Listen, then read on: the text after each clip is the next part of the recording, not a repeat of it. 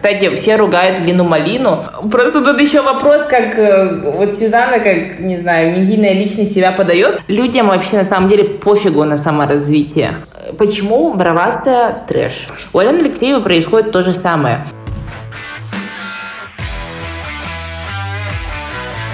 Всем привет! Это выпуск подкаста «Где деньги?» Подкаста, в котором мы обсуждаем то, что творится у нас в головах, кошельках и на счетах.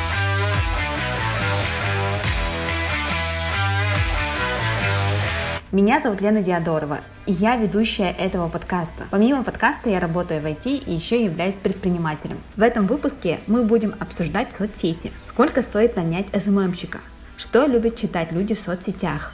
Куда катится якутский Инстаграм? И есть ли у нас блогеры, способные выйти на российский уровень? Я пригласила обсудить все это Саину Васильеву.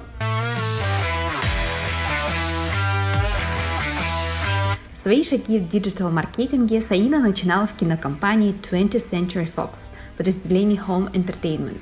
Работала над диджитал-продвижением фильмов «Дэдпул 2», «Богемская рапсодия», «Хищник» и другие фильмы. А потом она ушла в фриланс и теперь продвигает инстаграм-аккаунты малого бизнеса. Для начала я попросила свою героиню рассказать о том, как она пришла к своей работе. И вот ее история. Я закончила школу в 2011 году, и мне вообще понравилось то, что я училась в такой школе, которая ну, как-то подталкивала тебя к профориентации, никто не вынуждал там становиться кем-то. Например, мне не нравилась физика, химия, потому что я в ней не особо разбиралась, и мне по жизни это не пригодилось. Ну, то есть никто не заставлял это делать, просто, ну, сдавайте экзамены, сдавайте домашние работы и все. Но был такой шлейф, э, со стороны правительства, что они хотели очень сильно взрастить большой пул кадров в инженерии, а, в точных науках, в этих всех биохимии и тому прочее, и поэтому выдавалось очень много таких а, бюджетных мест, очень много поддержки было вот именно таким ребятам, которые шли на эти специальности. И поэтому косвенно подводили к этому. Ну, то есть, если ты не занимаешься точными науками, если ты не программистом, инженер и тому прочее, то ты как бы лох. Ты будешь одним из бомжей, которые сидят с кучей дипломов экономистов и юристов и ничего по жизни не добились. Может быть, это было обусловлено тем, что, да, в 90-е, в ранние 2000-е наплодилось очень много экономистов, экономистов и юристов, и хотели избежать вот этого пузыря из-за того, что, во-первых, меня это не интересовало, и, во-вторых, у меня не было таких способностей, я просто туда не пошла, я пошла в экономику. Ну и, как вы знаете, маркетинг, он все равно часть экономики. В любом случае, если ты работаешь в этой сфере, не то чтобы ты должен, но как-никак вовлекаешься в этот процесс, понимаешь, что, ну да, ты часть экономического процесса, экономического цикла, это неизбежно. Но у меня не было такого, то, что в школе, там, в седьмом классе, я такая решила, буду заниматься интернет-маркетингом. Такого не было, потому что не было даже идеи, типа, будет интернет-маркетинг отдельный, отдельный маркетинг в социальных сетях. В какой-то момент я так остановилась. Ну, то есть я вообще шла по дороге международного бизнеса, международной экономики. Я очень хотела работать в МИД, как ни странно, да. Но потом начала видеть не самую веселую часть, наверное, этой работы. С детства вообще любила сочинять истории различные. Я вообще думала стать писателем еще в детстве. Но из-за того, что, ну, медиа, да, нам диктует то, что все писатели либо алкоголики, либо, либо все бедные из-за того, что не могут продать свои книги, особенно в России. И потом я когда-то задумалась, задумалась после бакалавриата. Вот бывает же такой момент, когда ты, ты немного впадаешь в кризис, типа тебе все не нравится, все отторгается, ты не знаешь, кто ты, а вот ты вроде как и закончил, да, сразу должен идти работать, но ты еще не определился. Два года я реально не понимала, что вообще происходит. Я просто решила пойти поступить на магистратуру в университет, в который я давно хотела поступить но как-то у меня были какие-то барьеры перед ним. Ну ладно, попробую. Вот попробовала, поступила, получается. Это высшая школа экономики. И поступила на специальность, которой я немножко боялась. Это маркетинг. Ну там и творчество есть, и я по, как сказать, по бэкграунду, по экономике тоже подхожу. Вот у меня не было этого психологического разрешения пойти а, в какую-то сферу, которая несерьезная. Я вот себе в голову долбила то, что мне нужна сфера серьезная. Ну, не, не то чтобы родители, родители особо вообще не заставляли, они говорили, ты можешь вообще чем хочешь заниматься, я открывала я разные бизнесы и тому прочее, но у меня в голове какая-то идея сидела о том, что я должна стать серьезным человеком. Таина, расскажи, пожалуйста, что ты думаешь о своей работе? Как ты думаешь, есть ли у тебя возможность роста? Так, ну я твердо убедилась в том, что social media маркетинг это не туфта, это очень большой отросток из диджитал-маркетинга, который нужно обязательно развивать. Я влюбилась в свою профессию и такая думаю, блин, она же реально всем помогает. Вообще я думала, дальше может пойти развиваться какие-то сферы вот облачных технологий, но это совсем такие большие мысли. И еще, кстати, я начала работать с ребятами из корпорации развития Якутии. Мы запускаем там проект очень классный по креативному кластеру, который будет, получается, аккумулировать все креативные силы, которые у нас есть в Якутии, чтобы наши выходили за рубеж. А вот что ты думаешь о якутском Инстаграме?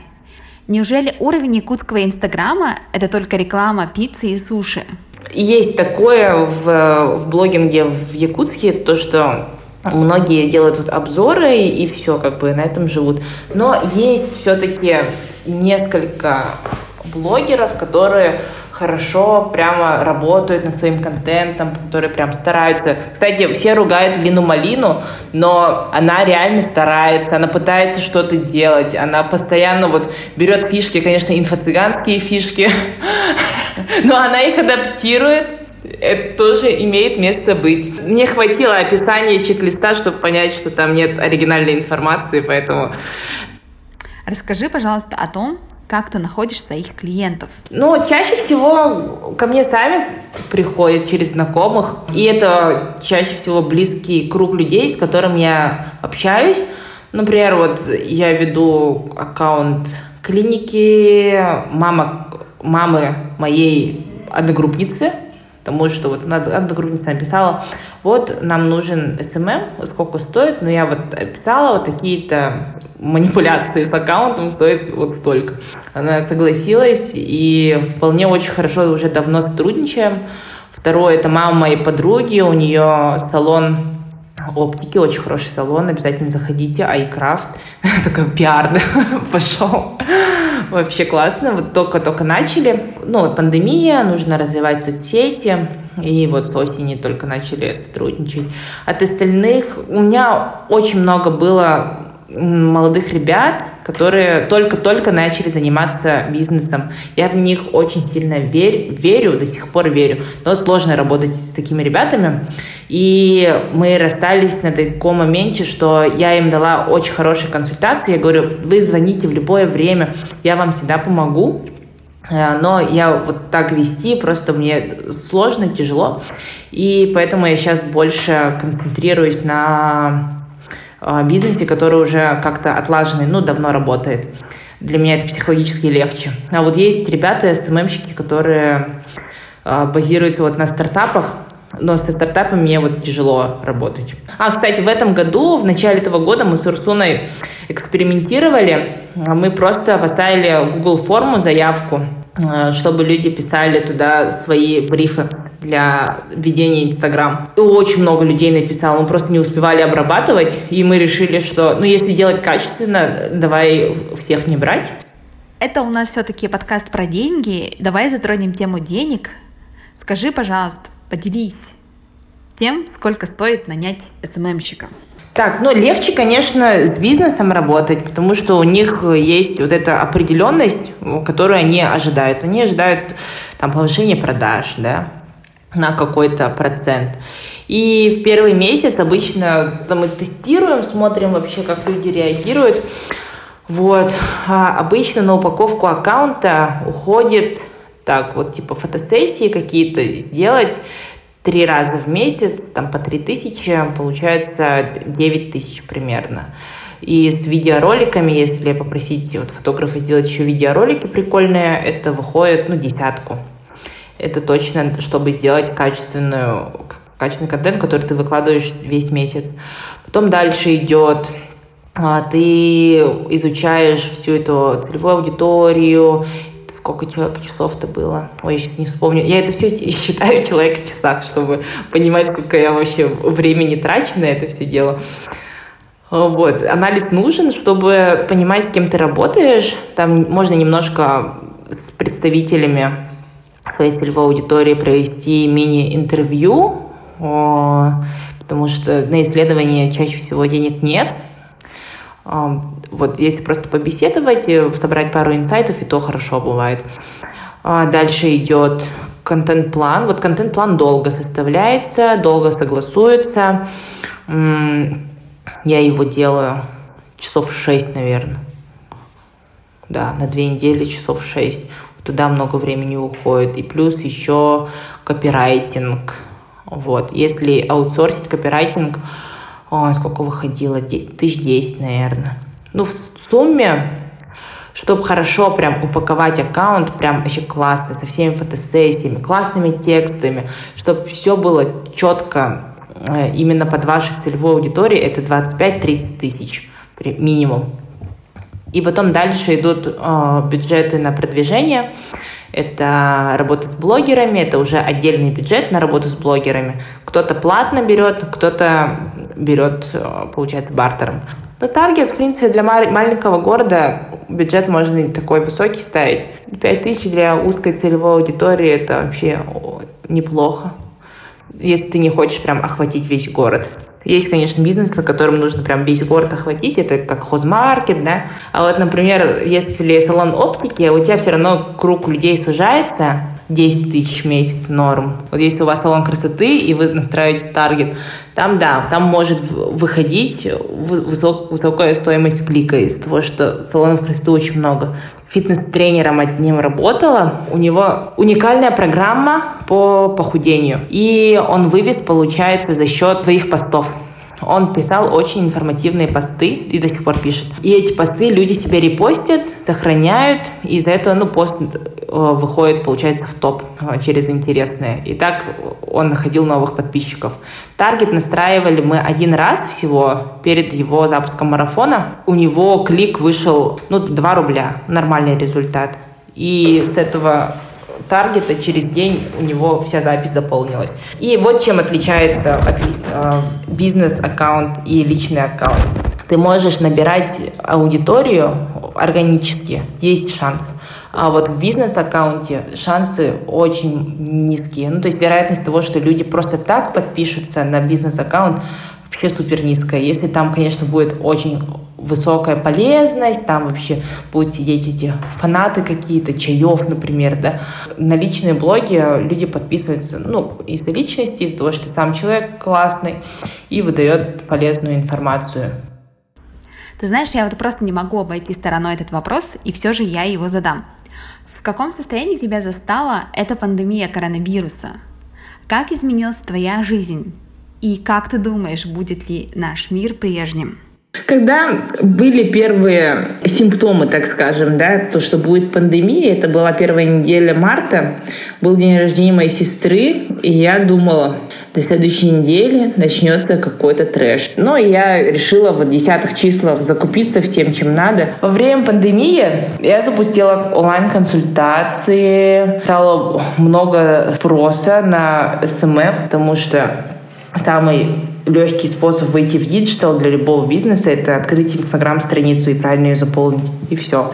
Вот. И, кстати, подписчиков побольше стало во время пандемии, потому что я ну, больше контента начала выкладывать. Еще а, никогда, кстати, таргетированную рекламу для себя, для своего профиля личного блога не настраивала. И я так вижу, мир разделился на два лагеря. Есть очень такие совестливые государства, которые сильно следят за тем, чтобы никто не заразился. А есть государства, которым не очень интересно следить, как люди заражаются. Им больше интересно, чтобы экономика не падала. Да? И это очень сильно через какое-то время повлияет вообще на наш мир. Всю систему выпнули из зоны комфорта и сказали, справляйтесь как хотите. Я это расцениваю как какую-то репетицию перед чем-то большим. И я вижу, что медицина будет очень хорошо развиваться, надеюсь. Надеюсь, наконец-то на нее обратили внимание, потому что, как я видела, Россия постоянно режет бюджеты на медицину. Я вообще не понимаю, как можно резать бюджет на медицину. Одним из моих любимых блогеров является Лиза Абрасимова. Она пишет в Инстаграме под ником Эвенкийка. И что ты думаешь по поводу этого блогера. Мне очень нравится Лиза тем, что у, вот, у нее есть классный инфопродукт, который, я считаю, действительно может выйти на российский уровень. Добавить только упаковку, продвижение, все дела, какие-то маркетинговые штучки. Недавно она еще выпустила книгу с рецептами. Но потом с Лизой вдруг что-то случается, и она уезжает в деревню. И вот я, как ее подписчик, испытываю некоторое понимание, потому что Лиза, ну все же было классно, что случилось. Мне хочется прям это обсудить, но я понимаю, что у человека наверняка что-то есть свое личное, и она не хочет это фишировать. Лиза очень хороший человек, она очень добрая, всегда помогает, всегда от, отзывается. И, и, кстати, Лиза такой человек, который о других вообще не говорит плохо. Вот как-то она человек такой в гармонии и в балансе. И насколько я знаю, у нее, как сказать, она творческая, вот. По ее инфопродукту как раз-таки мы работали, запускали ее марафон. То есть я просто, получается, ей таргет настраивала и немножко посты писала в этот Венкейка Тим иногда. И подсказывала, как делать воронку в сторис, чтобы было больше продаж. Вот. Ну, мы так, как хобби этим занимались, просто друг другу помогали. Она меня отмечала в своих сторис. Ну, как бы такой обмен происходил. А, вот. И я ей предложила, давай жестко, короче, систему построим. Ну, это было, как сказать, такое, давай, давай, будет круто. И потом я так посмотрела на пул работы, очень большой пул работы. И мы закончили на том, что она обновляет вообще всю программу, все меню, хочет большую перезагрузку вообще всего марафона. И она сказала, что она ну, устала в плане того, что вот это же создание контента тоже. Ну, я ее понимаю, это вот ты сидишь и объясняешь постоянно, что, как делать. И еще вот эти хейтерские, все-таки хейт, хейт существует, даже если она вот такой супер позитивный человек, он есть, и это все равно влияет. Я понимаю, почему она уехала, перезагружаться вот деревню. Она, может быть, ищет новую историю, но не хочет как-то в рутину уходить. Ей вот, она достала, ее достала рутина, она хочет чего-то нового. Поэтому подождем, я в нее верю, я знаю, у нее все получится. Просто нужно, видимо, дать человеку какое-то время, чтобы она восстановилась и морально, и как-то, не знаю, возблизилась с семьей. Вот. Поэтому я думаю, Такие моменты у блогеров есть, они имеют место быть, просто нужно немножко подождать. Но и среди блогеров, вот Лиза, у нее очень хороший потенциал выхода на, на российский уровень, вот хотя бы вот, вот эти регионы, как Бурятия, Коми, ну то есть, которые похожи на нас, да, и СНГ, это можно сделать. У Лины Малины, ну, ну да, у нее тоже есть такое ну, только она тоже использует очень много грязных приемов, которые а, актуальные, если у тебя там миллион подписчиков, да, как Самойлова, очень сильно, и которые очень сильно вредят, когда ты находишься, ну вот, на ступеньках до миллиона подписчиков. То есть до миллиона тебе нужно лояльно всех удержать, максимально лояльно, чтобы люди за тебя прям вообще, ну, вставали горой. Ну, как Лиза, например, да? Вот это. А, а так постоянно проводить какие-то гивы, вот какие-то чек-листы, ну, по которым видно, что информация не оригинальная, не очень, ну, хорошо. Вот. Человек, подписчик думает, что он дойная корова в этом плане. Ну и люди не дураки, они все чувствуют, они все понимают. А что ты думаешь по поводу блога Алены Алексеевой? Я иногда слежу за Аленой, но мне кажется, живя в Якутске, невозможно не следить за ней. И вот мне очень не понравились ее выпады в сторону Сюзанны Рожиной. В частности, то, что Алена, будучи обладателем диплома психолога, она позволила себе раздавать диагнозы по фото Рожиной и делал какие-то комментарии.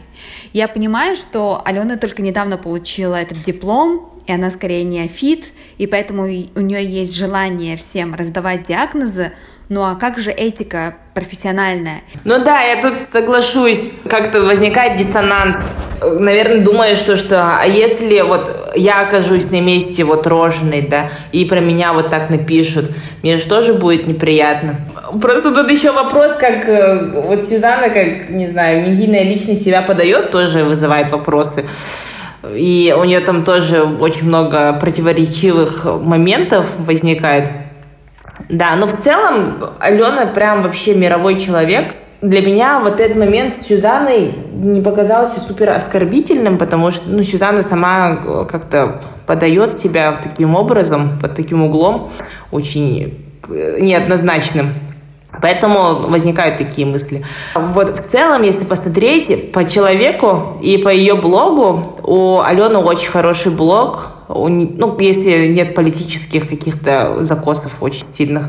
Вот именно, если посмотреть Инстаграм и посты про личностное развитие, про отношения, вот у нее хорошие посты были, истории, я прям вообще залипала. Вот если ей прям этим заняться, у нее есть все шансы стать нашим одним из блогеров-миллионников России. Спокойно. Ну, тут, конечно, работа, работа нужно будет побольше. Очень много работы. Но все же давай вернемся к тому, что блогер Алена Алексеева, на мой взгляд, очень умело пользуется, так сказать, механиками хейта и сетевого буллинга.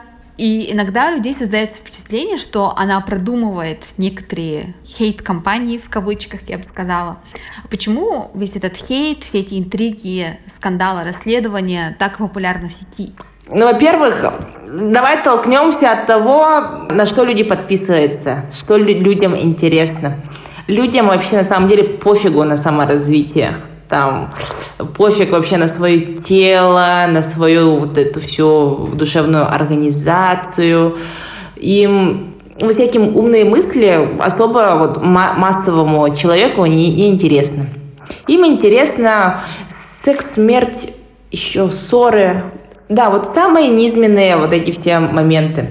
И из-за того, что человек как бы развился, дошел до нашего времени, э, именно то, что мы стали вот такими homo sapiens, которые сидят с компьютерами, телефонами, а не теми воинственными homo sapiens, которые, например, там, не знаю, постоянно там дробились, друг друга убивали, там, спартанские вот эти все времена, у нас все равно осталась эта внутренняя агрессия, нереализованное вот это животное начало. Оно есть, и с этим постоянно нужно работать. И из-за того, что в реальном, в современном мире мы не можем это напрямую выплеснуть, иначе мы будем аутсайдером в обществе. И поэтому вот нужно искать, где это выместить и где получить те же самые эмоции. И тут вступают в силу вот эти все прекрасные шоу, типа «Что было дальше?», «Дом-2», шоу, в которых много нападений друг на друга, и либо словесных, либо физических, и мы от этого получаем кайф, как люди. У Алены Алексеевой происходит то же самое. У нее есть вот она, как бы борец за справедливость, и есть какие-то люди, которые не подходят в эту парадигму справедливости, и она на них нападает, получается. Может быть, это происходит неосознанно, то, что она вот видит какую-то несправедливость и об этом высказывается. Но из-за того, что она об этом высказывается, люди, как мы, вот, наблюдатели, видим то, что происходит какая-то борьба, и нам это нравится. Ну, то есть мы смотрим эти посты, смотрим, читаем э, вот эти сторис, друг, друг другу кто-то что-то написал, о, какой-то конфликт, классно, и мы себя как будто бы ассоциируем либо с этой стороной, либо с другой стороной. И на самом деле неважно вообще, кто прав, кто виноват, вообще без разницы. Тут главное шоу. Это практически то же самое, то, что, вот, ну, что происходит в Дом-2, да? Он, то есть у них там ссора, и тут ссора. Мы получили эти дофамины оттуда, и отсюда получили дофамины. Отвечая на вопрос про то, продумывает ли она, Алена, эти моменты, я думаю, скорее всего, не продумывает, потому что как я знаю, она человек реально справедливый, всегда ищет вот эту справедливость и пытается как бы бороться с людьми, которые не несут этой справедливости. И, возможно, это происходит автоматически. Только от нас зависит, что мы туда выкладываем и как мы этим управляем. Саина, как ты думаешь, почему у нас так популярен какой-то трэш? Опять же возьмем блогера с бровями. Как люди становятся такими персонажами и что нам нужно делать, чтобы самим такими не стать? Или может быть кто-то целенаправленно идет и становится таким человеком? Почему бровастая трэш? Вообще трэш-контент всегда существовал, он существует во всех странах, это нормально, и его отличает то, что это вызывает очень много реакций у других людей. То есть это что-то ненормальное, не в плане того, что они все какие-то больные и так далее. Это вполне возможно, что Анжелика очень хорошая, добрая девушка, но именно то, как, какой персонаж она транслирует, что она показывает, то есть эти, эти брови, да, они выбиваются из того, к чему мы привыкли. Мы привыкли к нормальным бровям, которые, ну, определенного размера, определенной структуры. Вот она выходит со своими широкими бровями и ее фотографирует. Она делает брови еще шире, еще больше. Она дает нам различные интервью по, по своим бровям. Это ее выбор, как себя преподносить. То, что она нам транслирует на своей странице, то, что она в прямом эфире матерится, орет, пьет, постоянно рассказывает про какие-то свои похождения, это тоже ее выбор. Ну, то есть человек заведомо решил, что он хочет э, вот, базироваться на нише именно трэш-контента. И почему Алена Алексеева не трэш-контент? Потому что она себе не дала вот эту задачу становиться трэш-контентом. Она себе дает задачу быть а, специалистом в сфере, вот, в которой она развивается, и она, получается, идет в эту сторону. Конечно, у нее там есть обсуждение политики, но их становится меньше. Насколько я знаю, она планирует больше развиваться все-таки в психологии. Это все зависит от того, что мы решаем выкладывать. Вот, например, я, я делала видео «Типичный якутский макияж». Сегодня я расскажу, как краситься, как якутские красавицы. Дело. Если вы хотите якутской красавицей, нужно взять любую тоналку. Возможно, ты знаешь это видео. Это было своеобразным трэш-контентом. До сих пор люди вспоминают, смеются. Да, это было, то, господи, 6 лет назад. Взяла просто телефон и начала снимать, как я крашусь. Ну, я вот эти все огромные брови нарисовала, очень яркие губы. В то время во всяких зодиаках тому прочее очень много таких персонажей ходило с таким же макияжем. И в тот момент, когда я записывала это видео, это было юмористическое видео и, возможно, перетекающее в трэш-контент. Но тогда я не была готова к какой-то популярности, потому что я все-таки хотела просто сделать видео смешное, выложить его для друзей, чтобы все поржали, и потом оно завирусилось. Я решила его удалить. И удалила весь канал, потому что я не хочу в будущем ассоциироваться только с этим видео. Спасибо, что послушали до конца этот выпуск. И если вы послушали и вам понравился, то поставьте, пожалуйста, нам 5 звездочек в iTunes. Расскажите о подкасте своим друзьям. Расшаривайте это в своих соцсетях. Подписывайтесь на наш Инстаграм или же становитесь моим патроном. Подробнее об этом я распишу в описании к выпуску. Всех обнимаю, всем пока!